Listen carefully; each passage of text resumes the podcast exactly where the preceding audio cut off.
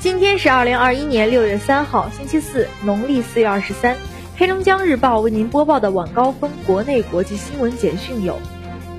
国家卫健委三号通报，六月二号零至二十四时，三十一个省、自治区、直辖市和新疆生产建设兵团报告新增新冠肺炎确诊病例二十四例，其中境外输入病例九例，本土病例十五例，均在广东。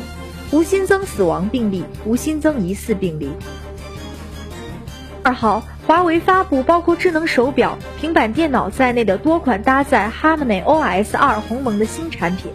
华为同时宣布，旗下手机、平板电脑等多款设备将陆续启动 Harmony OS 二升级。据华为相关负责人介绍，如今消费者身边的智能终端越来越多，但由于系统的碎片化。导致连接复杂、操控繁琐、体验割裂，并没有带来更好的体验。Harmony OS 是新一代智能终端操作系统，为不同设备的智能化、互联与协同提供统一的语言。今年全国高考报名一千零七十八万人，再创历史新高。祝愿所有的考生考出好成绩。二号。国家体育总局发布关于暂停相关体育活动的通知，要求从即日起暂停山地越野、戈壁穿越、翼装飞行、超长距离跑等管理责任不清、规则不完善、安全防护标准不明确的新兴高危体育赛事活动。当两个量子产生纠缠，一个变了，另一个也会顺变，无论之间相隔多远。借助神奇的量子纠缠现象，人类可实现量子通信，但还面临很多挑战。近期，中国科学技术大学研究人员在国际上首次实现多模式复用的量子中继基本链路，如同鹊桥，可将量子世界里天各一方的牛郎织女间的通信速率提升四倍。二号，反映领域和年度特色的中国语言生活状况报告发布。五百五十七个高频汉字覆盖整个语料百分之八十的用字量，与往年相比，年度媒体用词出现新特点：方舱医院、密接者、白衣战士、测温仪、分餐制、复产率、精准施测、播客等词语进入二零二零年高频词语范围，体现年度特色，记录社会生活。天绵阳至泸州高速铁路内江至自贡至泸州段进入运行试验阶段，正在这条高铁线路上试运行的智能巡检机器人也露出真容。据悉，采用了自主研制的牵引变电所辅助监控系统，俗称智能巡检机器人。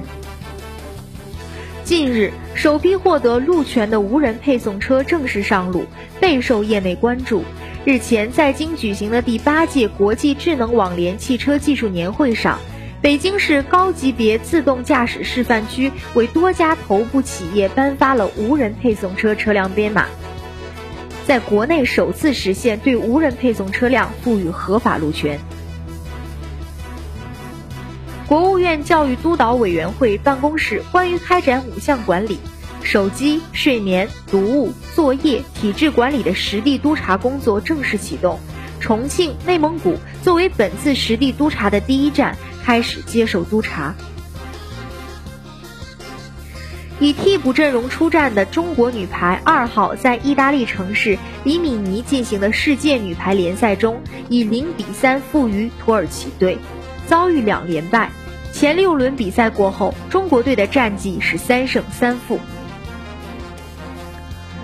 国首列出口欧洲双层动车组日前正式下线，这是我国自主研制的满足欧盟铁路互联互通技术规范的双层动车组，最高运营时速二百公里，具有载客量大、灵活编组、安全可靠、智能舒适等特点，将在奥地利、德国、匈牙利等五个国家铁路线上运行。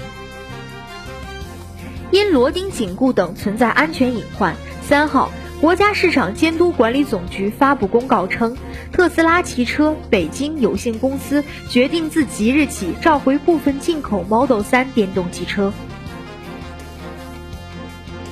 世界卫生组织二号发布的最新数据显示，全球累计新冠确诊病例超过1.7亿例。欧盟五月三十一号更新旅行建议，敦促成员国向已经接种新冠疫苗的欧盟居民免除入境限制，以促进人员流动和经济复苏。欧盟定于七月一号全面使用新冠疫苗电子护照，现阶段部分成员国正在试行这一项目。一些欧盟委员会官员告诉法新社，欧盟希望到六月底前，所有成员国能够发放和承认疫苗护照，以便赶上夏天的旅游旺季。江日报为您播报的晚高峰国内国际新闻简讯就是这些。更多新闻内容，请关注龙头新闻客户端收听收看。我是实习主播王佳田，感谢您的收听。